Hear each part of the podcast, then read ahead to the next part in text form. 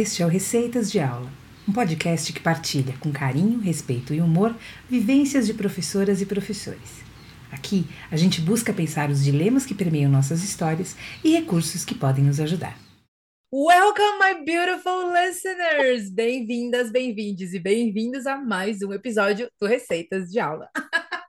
E hoje, com muita alegria, eu recebo aqui novamente a minha colega querida, a Ana Ariel. Bem-vinda, Ana! Obrigada, gente. Você tá tão podcaster com essa entrada. Uhul! Ai, é porque é o oitavo episódio, eu já fiz oito vezes, então eu tô aprendendo, amiga.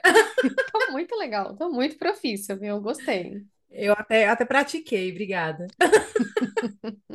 Ai, minha querida. Bom, a Ana é uma profissional muito talentosa. Na primeira, ela, ela foi a nossa, nossa entrevistada de estreia maravilhosa, nossa co-idealizadora desse, desse podcast. E na primeira vez eu fiz uma apresentação super longa dela, com currículo Lattes, e contei várias coisas sobre ela. Ana, dessa vez eu vou chamar você para você contar o que você quiser sobre si. ok, eu sou professora de inglês desde que eu tinha 19 anos. É, nessa estrada da vida, fiz faculdade de filosofia, depois fiz pós-graduação em língua inglesa, certificações de Cambridge, fiz mestrado em linguística aplicada e Estou aqui, ok? Minha área, minha maior área, né, minha grande área é Business English. Também trabalho com preparatório para certificações internacionais e aulas de conversação, né, General English. Mas o meu foco maior mesmo é business. É Uhum. isso. Muito bom, minha amiga. E é uma maga da tecnologia usando diversas plataformas e ferramentas, né? Que a gente sabe que a tua especialização é nisso, então você lida e transita por elas com muita fluidez. Mas hoje estamos aqui para falar de um assunto, a, a Ana vai contar uma história para nós, uh, uh, uma história bastante séria, bastante, bastante, acho que até tensa, mas não deixamos, não podemos deixar de fazer a nossa metáfora inicial. Ana, querida, se a sua história fosse uma comida, que comida ela seria e por quê? Olha, como é uma história que a gente vai trabalhar assédio, então, assim, é, a gente podia falar que é chocolate com pimenta e espinho. O que que você acha? Acho ótimo e horrível ao mesmo tempo, então funciona. Isso aí. Chocolate com pimenta e espinhos. Então, bora para a história, Ana. Conta para nós o que que aconteceu contigo. Olha, o que aconteceu foi o seguinte: eu trabalho com aulas online há bastante tempo e trabalho com aulas em empresas. Então, isso que aconteceu era um aluno meu que eu ia até essa empresa, uma multinacional, não vou falar o nome, né? E a gente até fez uma brincadeirinha com o nome, né? É, é. O engenheiro da. Ponegia. Sim, sim. Valeu, Deia. Aí, fica a nossa homenagem. E, pois é. E, e eu dei aula tanto na empresa quanto dei aulas numa sala de aula particular que eu tinha. Então a Uhum, gente começou, eu comecei dentro da empresa e depois ficou mais tranquilo para esse aluno e outros também fazerem aula nessa sala que eu tinha, né, que era um local separado da empresa. E esse aluno, ele tinha um cargo alto, ele era coordenador de um monte de gente e tal lá, e eu dava aula inclusive para outros engenheiros que eram funcionários dele. E uhum, eles tiveram na G uma convenção em Campos do Jordão. Eu sou da região aqui uhum. de Taubaté, e eles tiveram uma convenção lá em Campos do Jordão. Aí eu vou cortar, abrir um parênteses aqui rapidinho só para dizer uma coisa. Professores e professoras particulares de inglês, vocês precisam, pela própria segurança de vocês, terem contrato. O contrato ele não uhum, ajuda só na questão financeira, ele organiza a sua vida e ele te dá alguma segurança, tá? Então, uhum. volta para a história. Bom apêndice, bom apêndice. Aí, enfim, ia ter essa convenção aí da Ponendi, e esse aluno foi, outros alunos foram também. E como é aquela coisa, né? Quando a gente trabalha com aula particular, a gente vê muita questão do horário do aluno. Então, eu combinei reposições com os outros alunos. Esse aluno tinha um horário um pouco mais difícil. Uhum, Eu conversei com ele. Gostaria de deixar claro que quem me pagava era a empresa, tá? Era na uhum, minha sala, mas quem pagava era a empresa. Então, eu ia até a, a indústria da aula para uhum, funcionários de, de cargos mais chão de fábrica. E Uhum. esse e outras pessoas, eles iam até essa sala de aula que eu tinha, né? Enfim. Uhum. E eu entrei em contato com ele para ver se a gente conseguia agendar. Naquele tempo bíblico, eu lembro que eu estava até falando com ele no Messenger. Nossa Senhora! É. Dinossauros MSN? andavam, MSN, di- dinossauros Uh, andavam sobre a Terra e tinha MSN dentro do e-mail do Hotmail, olha só. Uau, minha amiga, Uau. é. Tecnologias pré-históricas, gosto. E ah, um dia você precisa me chamar para eu te contar como é que era dar aula online em 2007. Claro que eu quero. Eu consigo contar para você toda a evolução da tecnologia online. Muito bom. Essa a gente podia fazer uma, uma, um videocast, aí a gente vai colocando prints das, das Ótimo, tecnologias. seria Pros... divertidíssimo. É, boa, boa. Já tô Divertidíssimo. anotando, dá? Bom, voltando, eu tava, eu peguei e mandei e-mail, tudo e tal. E quando eu tava mandando e-mail, eu vi que ele tava online. Eu falei, ah, já vou falar com ele, né? E comecei a Uhum, conversar com ele, sugestões de horário, tudo e tal. E ele me falou que ele tava lá nessa em Campos do Jordão, num hotel super legal, que não sei o que e tal, tal, tal. E ele pegou e falou assim: é, Teacher, você não quer vir pra cá? Aí eu falei: ah, eu preciso fazer os cálculos, né? Porque para mim não seria difícil ir em algum lugar dar aula para alguém. Eu dei uhum, aula em escritório, em consultórios e fábricas, e por que não, né? E num hotel, uhum, imagina.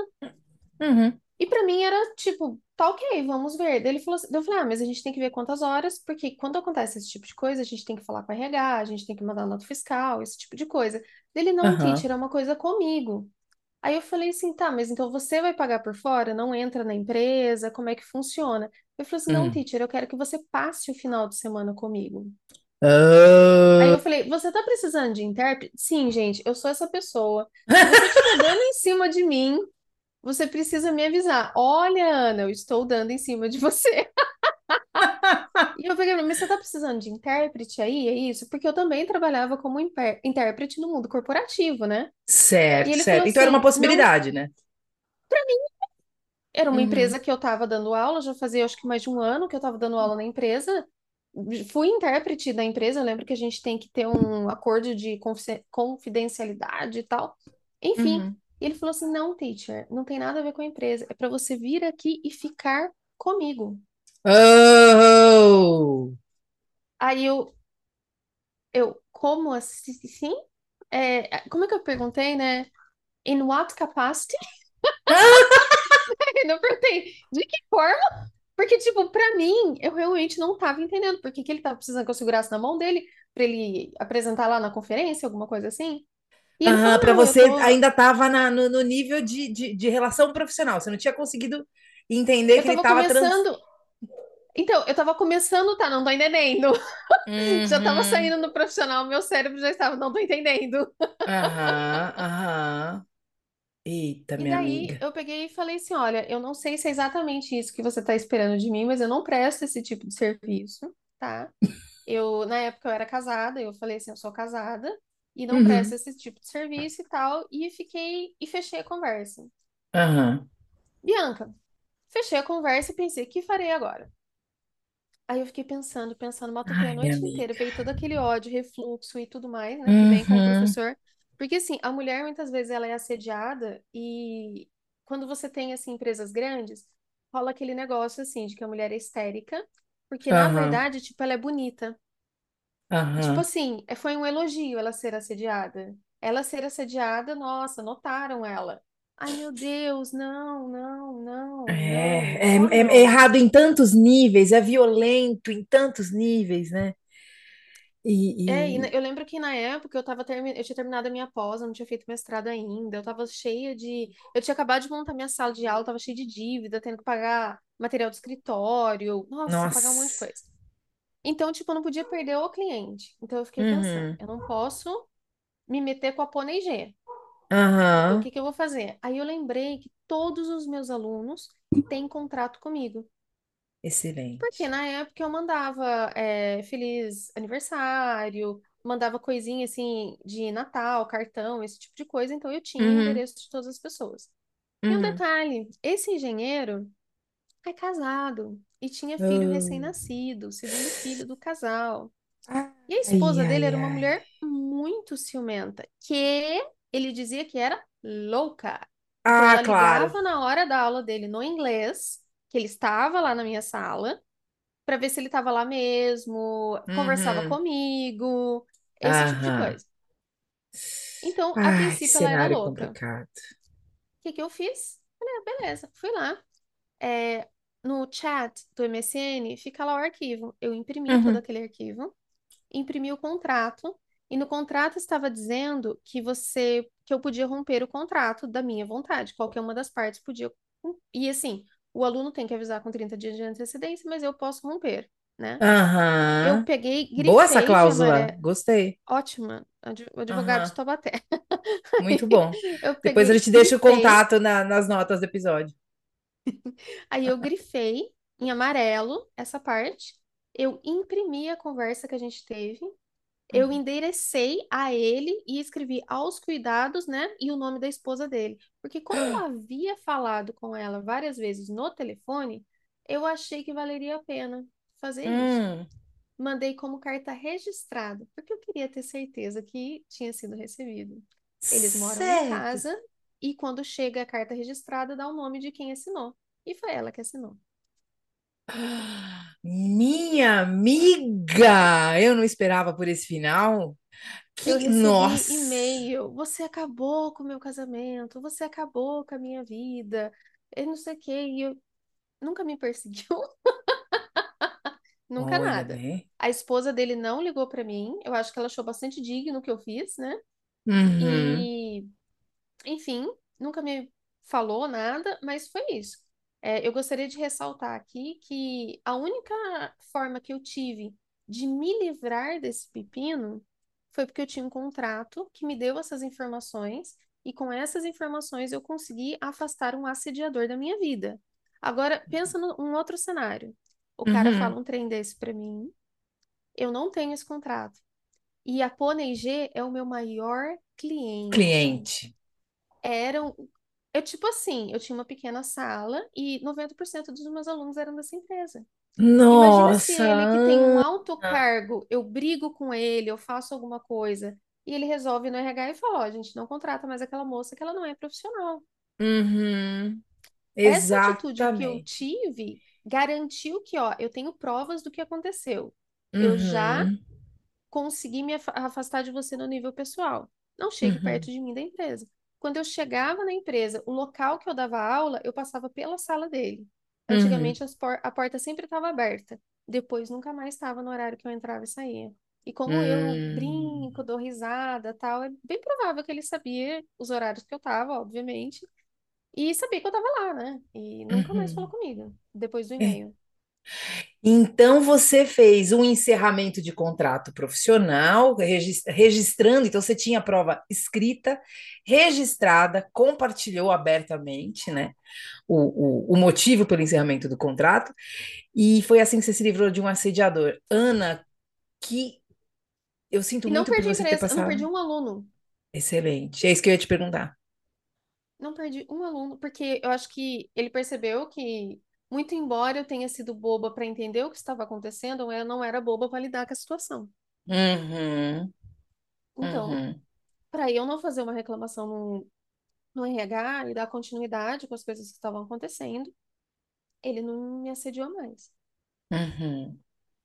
Porque você rompeu as, a, Você rompeu relações com ele, né? Você rompeu, você, você, você tinha meios de intervir e de, de interceder e de brecar esse sujeito, né? Eu sinto muito que você tenha passado por isso, minha amiga. Infelizmente, nós, mulheres profissionais, ah, ah, lidamos com, com muita violência, com muitos tipos de violência. Eu também já até te contei em outra ocasião, já, já, já fui assediada por estudantes aí em curso presencial, isso foi no face a face.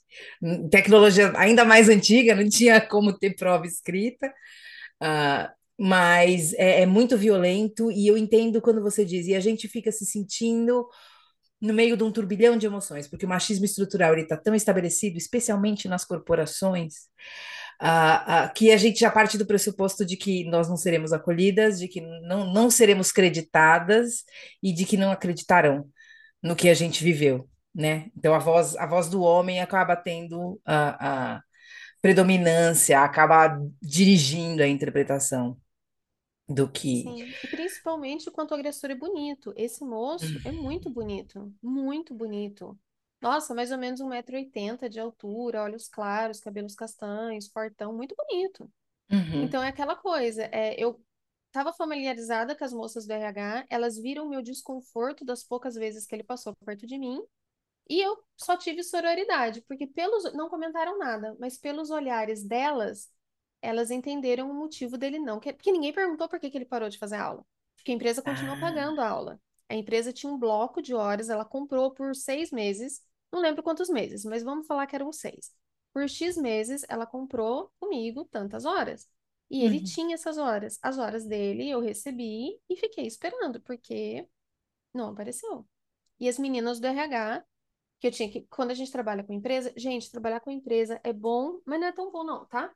Por quê? A gente uhum, tem que mandar relatórios e os sim. relatórios dele iam vazios. Aham, Iam vazios, então constou que ele não estava frequentando as aulas. sim, sem E ele não dúvida. comunicou ao RH. Então as meninas vieram perguntar para mim. Aí a cara que eu fiz, eu falei assim: ah, é, eu acho que houve algum problema com ele, tudo e tal. As meninas do RH, na hora, já olharam para mim e foi uma troca assim de. Foi num, num plano emocional ali, a gente se entendeu. Uhum, uhum, Mas eu entendo que isso entendi. não é padrão, porque uma vez eu até Uhum. ouvi uma outra menina comentar que, nossa, tem mulher que se acha, né? Fica achando que o, o fulano de tal dá em cima, mas olha só como ela é feia. E, ai, é uma tristeza, porque é uma reafirmação dos argumentos machistas, né? É a sexualização da mulher, é a objetificação da mulher profissional, que está lá se danando no mercado, sucumbindo ao, ao, ao sistema capitalista, porque a gente não tem muita escolha por aqui, né? E, e, e tendo que, além de tudo, ficar driblando essas É. investidas violentas de E estupro, né? Que mostra não só isso, Bianca, mas também uma, uma ideia de que o assédio, o estupro tem a ver com é, o erotismo. Não, isso tem a ver com Uhum, poder, tem a ver com sim. dominação, tem a ver com subjugar Exatamente, o outro e não com seduzir exatamente. o outro. Uhum, é exatamente, minha questão. amiga. Exatamente. E a gente, agora puxando um pouquinho, né, a nossa, a nossa conversa, ah, ah, na observação dos dilemas, né, da profissão docente que permeiam e que perpassam essa vivência, a gente tem exatamente essa relação de poder, né? Como que as relações de poder afetam essas macro-relações de poder que circulam na sociedade, afetam e, e, e determinam o que acontece em sala de aula, elas determinam as relações, não é?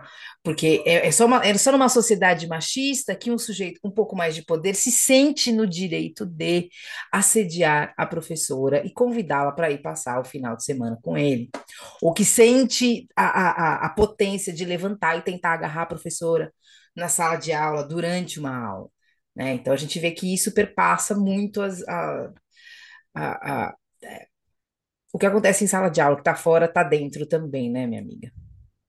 Eu me lembro que quando eu peguei essa conversa e eu, eu mostrei para o meu ex-marido, porque eu falei, gente, será que eu tô entendendo errado? Aí eu, mostrei pra ele, né? Ele leu, leu, ele olhou pra minha cara na época e falou: Pô, amor, você é lerda, hein? Olha, desde aqui.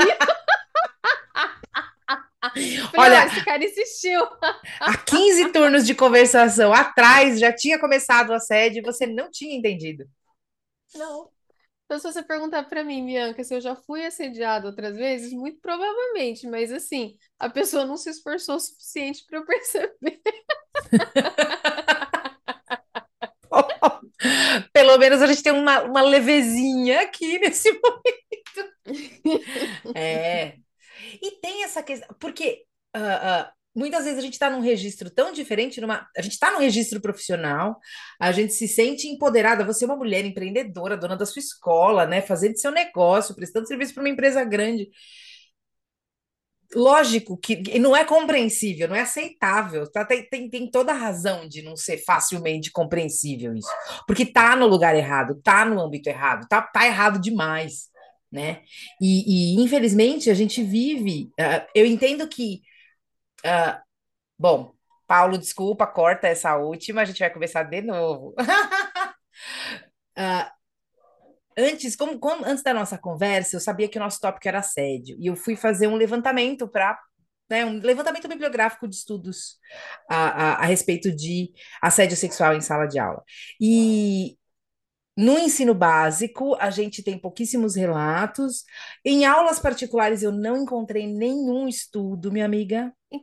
Eu acho curioso você falar, né? A gente tem poucos relatos no, é, na educação básica, mas a maioria das pessoas que cuidam das crianças são as mães. Hum, Então, assim, os pais não aparecem nas escolas. hum. Logo, therefore, Você tem uma penetração menor dos- de, de homens nesse ambiente, logo menos assédio, logo menos estupro. Faz sentido. Faz sentido essa, essa tua linha de interpretação. Acho que é uma hipótese bem forte, minha amiga. Agora, por outro lado, o que, que a gente tem muita produção acadêmica é no ensino superior. Ensino superior tem um monte de estudos, de relatos, de estudos de caso. Inclusive, há pouco tempo a gente ficou sabendo que um, um professor português muitíssimo famoso foi acusado por muitas orientandas, ex-orientandas e estudantes de abuso e assédio, assim como o assistente dele, né? Elas publicaram, até, até tem um, um uma obra inteira sobre essa questão de abuso e, e assédio, depois eu posso compartilhar, né, o, o nome da obra inteira. E é interessante porque ela relata, né? Então, são, são, são três estudantes. Elas relatam que primeiro ele tenta assediá-las, aproveita que elas estão num país estrangeiro, porque elas eram candidatas a, a doutorado. Então, elas foram para Portugal para estudar na universidade dele, ele tenta assediá-las. Assim que elas dão a negativa, ele começa a protelá-las. Então não faz mais orientação, não aceita mais os trabalhos, aceita a data de ah, atrasa a data de qualificação e data de defesa, ou seja, vai cortando a possibilidade dessas meninas atuarem, dessas profissionais, dessas mulheres atuarem e fazerem a pesquisa que elas foram lá fazer, né? Então quer dizer, um ou, teste de sofá acadêmico, né? exatamente. Não, e pior, e depois depois delas fazerem a, a, denúncias formais para a universidade, esse professor foi utilizando os mecanismos da universidade acusá-las de calúnia e difamação. Então, eles usam essa estrutura, e a gente tem mais casos, lógico, né? Então, eu fico aqui pensando, essa estrutura que o sujeito macho assediador usa contra a mulher, que ousa falar contra eles. Então, é, é um, é um artigo muito dolorido, muito doloroso, mas eu acho que dá um, um, uma ilustrada muito boa em como que o machismo se apropria das instituições e como faz uso delas, inclusive para continuar existindo, né? Foi até pichada, teve um picho no banheiro. No banheiro não, teve um picho na universidade denunciando o tal do professor. Depois eu coloco nas imagens, coloco os links. Eu não sei o que você pensa disso, Bianca, mas eu acho muito complicado você manter uma relação é, romântica e professor-aluno na mesma equação. Eu acho, Perfeito sabe, tópico. eu acho que é muito complicado. Até se a gente for pensar, na universidade todo mundo é maior de idade, né? Via de regra. Você tem aí os 17, 18 anos, aí os novinhos, novinhas, mas mesmo assim, uma pessoa de 20 anos. Gente, eu com 20 anos comia terra. Se um professor da faculdade de repente viesse me dar toda a atenção, nossa, eu acho que eu ia ficar encantada, porque era uma pessoa super interessante, isso e aquilo. Então, eu não, não dá, porque a gente vai ter ali uma relação muito desigual. É aquela pessoa, eu Sim. acho que é, é muito complicado, porque em qualquer relação que se você fala, não, não estou afim, não, não quero, você pode sofrer alguma punição por isso, não tem como ser uma relação boa, não tem como ser uma relação igualitária, não dá. Uhum. Lembra que você estava falando que o estupro ele não é sobre ero- erotismo, ele é sobre poder? E, obviamente, a gente tem na relação professor-estudante, a gente tem, o educador educando, você tem uma assimetria de poder. Quanto mais ah, ah, institucionalizada essa relação, mais assimétrica é essa distribuição de poder. Se a gente tem essa distribuição assimétrica de poder, é estupro. É estupro, porque você tem logo essa essa relação de admiração, até um fetiche, tem, tem, tem algumas perspectivas psicanalíticas para pensar nesse lugar de poder ser fetichizado, e tudo bem, o sujeito estudante está lá.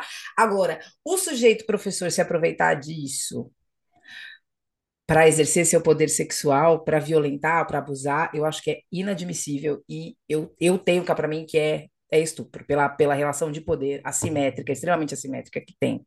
Né? Eu até brincava com os meus formandos, porque eu fazia, fazia formação de professores.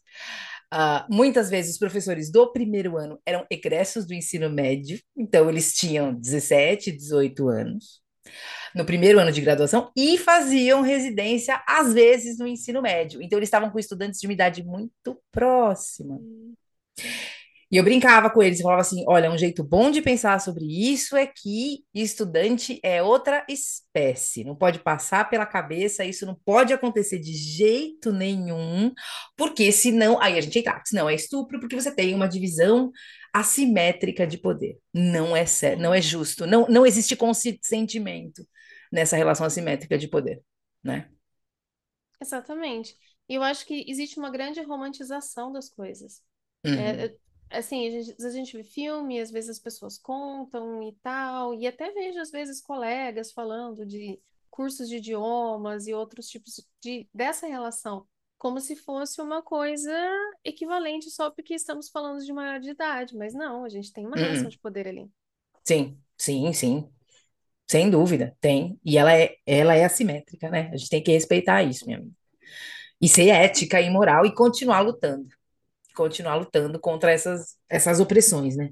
Minha amiga, nós estamos chegando aqui no final do nosso, da nossa conversa, muito quente. A gente podia continuar por mais duas horas, né? Podia.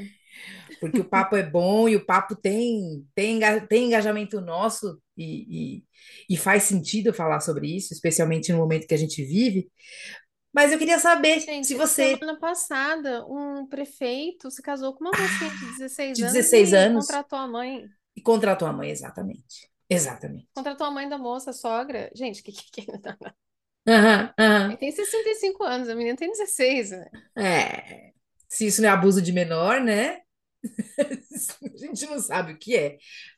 E, inclusive, talvez com consentimento, né? Já que teve uma- um favorecimento da, da, da mãe Não, nessa contar que relação. a mãe, a, a mãe ou o pai tiveram. um- alguém teve que assinar para essa menina casar, né? Porque ela tem Sim. 16 anos, ela não pode simplesmente ir lá e falar, vou casar. Ela precisa de Aham. consentimento. Uhum. Então ainda teve uma, uma pressão familiar, né, para que esse abuso acontecesse. Então a gente está num sistema super nefasto, né? Sim. E E legal. legal, exatamente. É assustador. É assustador. E como lutar com isso? Que armas a gente tem ou que recursos para quem está nos ouvindo e, e se interessa pelo tema ou fala, nossa, passei por algo parecido, queria ler alguma coisa para me ajudar a lidar com isso ou para me ajudar a, a, enfim, ampliar meu conhecimento? Será que a gente tem alguma coisa para recomendar, além, lógico, do, do, do contato do seu advogado que elaborou o seu contrato e que Na pôde. verdade, eu acho que qualquer cidade tem associação comercial. Você vai na associação comercial e pede para marcar uma hora com o advogado. E fala que você Uhum, é um profissional liberal e que você precisa de um contrato. Então, eu acho que a primeira coisa que você precisa é pedir um contrato que garanta a, a sua integridade física e tal. Enfim, eu acho que esse é o primeiro passo. uhum. Leia, faça o seu contrato e leia depois. Faça seu contrato, leia depois e, né, pense nessa, nessa possibilidade agora com, com a história que a Ana contou para nós, né? De, enfim, você precisar terminar até por, por questões de assédio. Ou talvez na conversa com o advogado, pensar se faz, a- faz sentido incluir alguma cláusula nesse sentido. né?